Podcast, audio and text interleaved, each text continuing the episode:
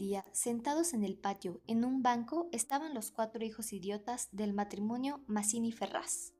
Tenían la lengua entre los labios, los ojos estúpidos y volvían la cabeza con la boca abierta. El patio era de tierra, cerrado al oeste por un cerco de ladrillos. El banco quedaba paralelo a él, a cinco metros, y ahí se mantenían inmóviles, fijos los ojos en los ladrillos. Como el sol se ocultaba tras el cerco, al declinar, los idiotas tenían fiesta. La luz encegadora llamaba su atención al principio. Poco a poco sus ojos se animaban. Se reían al fin estrepitosamente, congestionados por la misma hilaridad ansiosa, mirando el sol con alegría bestial, como si fuera comida. Otras veces, alineados en el banco, zumbaban horas enteras, imitando el tranvía eléctrico. Los ruidos fuertes sacudían a sí mismos su inercia, y corrían entonces, mordiéndose la lengua y mugiendo alrededor del patio. Pero casi siempre estaban apagados, en un sombrío letargo de idiotismo, y pasaban todo el día sentados en su banco, con las piernas colgantes y quietas, empapando de glutinosa saliva el pantalón. El mayor tenía 12 años y el menor 8. En todo su aspecto sucio y desvalido se notaba la falta absoluta de un poco de cuidado maternal. Esos cuatro idiotas, sin embargo, habían sido un día el encanto de sus padres. A los tres meses de casados, Mazzini y Berta orientaron su estrecho amor de marido y mujer, y mujer y marido, hacia un porvenir mucho más vital. Un hijo. ¿Qué mayor dicha para dos enamorados que esa honrada consagración de su cariño? Así lo sintieron Mazzini y Berta, y cuando el hijo llegó a los 14 meses de matrimonio, creyeron cumplida su felicidad la criatura creció bella y radiante, hasta que tuvo año y medio. Pero en el vigésimo mes, sacudiéndolo una noche convulsiones terribles. A la mañana siguiente no conocía más a sus padres. El médico lo examinó con atención profesional, buscando las causas del mal en enfermedades de los padres.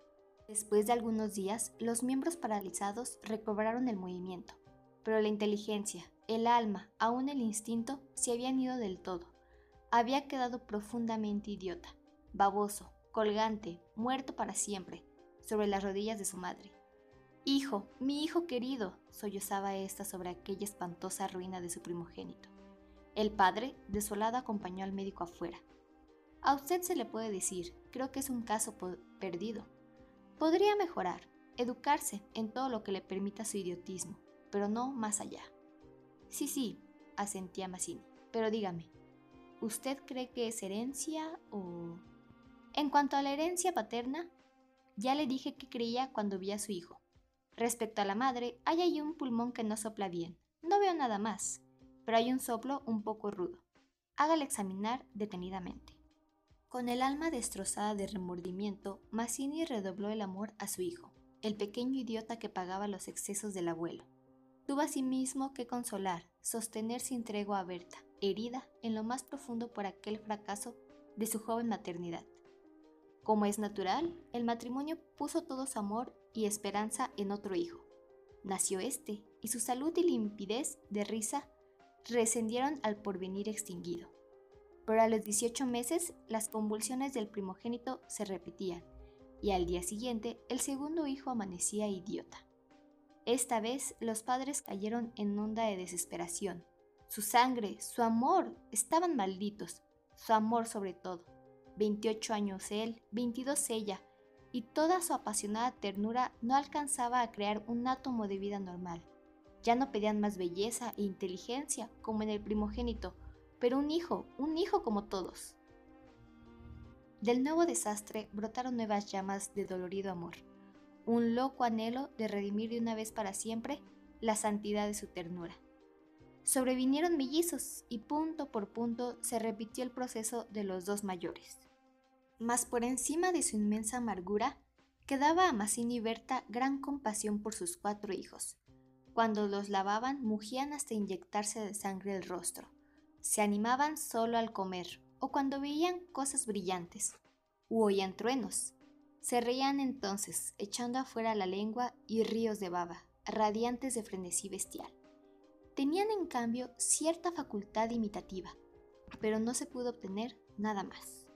Con los mellizos pareció haber concluido la aterradora descendencia, pero pasados tres años desearon de nuevo ardientemente otro hijo, confiando en que el largo tiempo transcurrido hubiera aplacado a la fatalidad. Hasta ese momento, cada cual había tomado sobre sí la parte que le correspondía en la miseria de sus hijos. Pero la desesperanza ante las cuatro bestias que habían nacido de ellos echó afuera esa imperiosa necesidad de culpar al otro. Pero en las inevitables reconciliaciones sus almas se unían con doble arrebato y locura por otro hijo. Nació así una niña. Vivieron dos años con la angustia a flor de alma, esperando siempre otro desastre. Nada aconteció, sin embargo, y los padres pusieron en ella toda su complacencia, que la pequeña llevaba a los más extremos límites del mimo y la mala crianza. Si aún en los últimos tiempos Berta cuidaba siempre de sus hijos, al nacer Bertita se olvidó casi de todo de los otros. Su solo recuerdo la horrorizaba, como algo atroz que lo hubieran obligado a cometer. A Mazzini, bien que en menor grado, le pasaba lo mismo. No por eso la paz había llegado a sus almas. La menor indisposición de su hija lo celaba, con el terror de perderla, pensando en los rencores de su descendencia podrida. Con esos sentimientos no hubo ya para los cuatro hijos mayores afecto posible. La sirvienta los vestía, les daba de comer, los acostaba con visible brutalidad. No los lavaba casi nunca. Pasaban todo el día sentados frente al cerco, abandonados de toda remota caricia. De este modo, Bertita cumplió cuatro años, y esa noche, resultado de las golosinas que a los padres les era absolutamente imposible negarle, la criatura tuvo algún escalofrío y fiebre y el temor a verla morir o quedar idiota, tomó a reabrir la eterna llaga, provocando así el inicio de una calurosa pelea entre el matrimonio. Continuaron cada vez con mayor violencia, hasta que un gemido de Bertita selló instantáneamente sus bocas. A la una de la mañana, la ligera indigestión había desaparecido, y como pasa con todos los matrimonios jóvenes que se han amado intensamente, la reconciliación llegó. Amaneció un espléndido día, y mientras Berta se levantaba, escupió sangre. Las emociones y mala noche pasada tenían sin duda gran culpa. Mazzini la retuvo, abrazada largo rato, y ella lloró desesperadamente, pero sin que ninguno se atreviera a decir una palabra. A las diez decidieron salir después de almorzar. Como apenas tenían tiempo, ordenaron a la sirvienta que matara una gallina. El día radiante había arrancado a los idiotas de su banco, de modo que mientras la sirvienta degollaba en la cocina al animal, desangrando la contemplanza, creyó sentir algo como una respiración tras ella. Volteándose, vio a los cuatro idiotas, con los hombros pegados uno a otro, mirando estupefactos la operación. Rojo, rojo. Señora, los niños están aquí en la cocina. Berta llegó. No quería que jamás pisaran ahí, porque naturalmente cuando más intensos eran los raptos de amor a, su marido e hija, más irritado era su humor con los monstruos. Que salgan, María, échelos, échelos, le digo. Los cuatro pobres bestias sacudidas, brutalmente empujadas, fueron a dar a su banco. Después de almorzar, salieron todos. La sirvienta fue a Buenos Aires y el matrimonio a pasear por las quintas.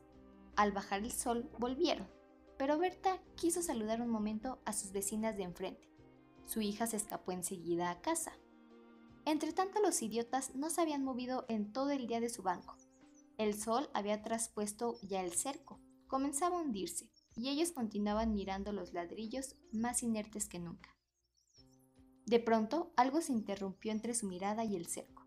Su hermana, cansada de cinco horas paternales, quería observar por su cuenta. Detenida al pie del cerco, miraba pensativa la cresta. Quería trepar, no había duda, al fin se decidió por una silla desfondada, pero aún alcanzaba. Recurrió entonces a un cajón, y su instinto topográfico la hizo colocarlo verticalmente, con lo cual triunfó.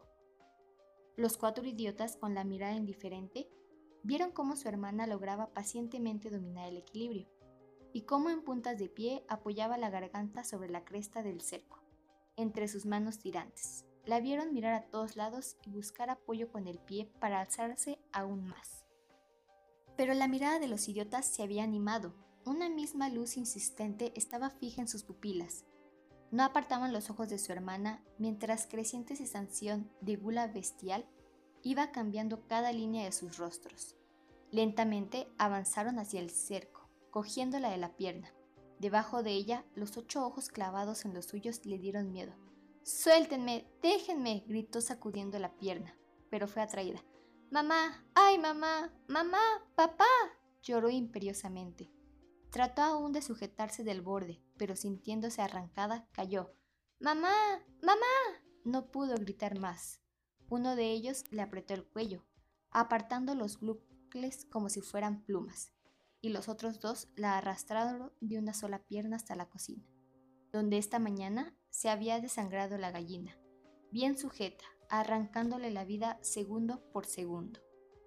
Sini, en la casa de enfrente, creyó oír la voz de su hija. Me parece que te llama, le dijo a Berta. Prestaron oídos inquietos, pero no oyeron más. Con todo, un momento después se despidieron, y mientras Berta iba a dejar su sombrero, Mazzini avanzó en el patio. Bertita. Nadie respondió. Bertita. alzó más la voz ya alterada, y el silencio fue tan fúnebre para su corazón, siempre aterrado, que la espalda se le heló de horrible presentimiento. Mi hija. mi hija. corrió ya desesperado hacia el fondo, pero al pasar frente a la cocina vio en el piso un mar de sangre. Empujó violentamente la puerta entornada y lanzó un grito de horror. Berta, que ya se había lanzado corriendo a su vez al oír el angustioso llamado del padre, oyó el grito y respondió con otro. Pero al precipitarse en la cocina, Missini lividó como la muerte. Se interpuso conteniéndola. No entres, no entres. Berta alcanzó a ver el piso inundado de sangre. Solo pudo echar sus brazos sobre la cabeza y hundirse a lo largo de él con un ronco suspiro. La gallina degollada de Horacio Quiroga.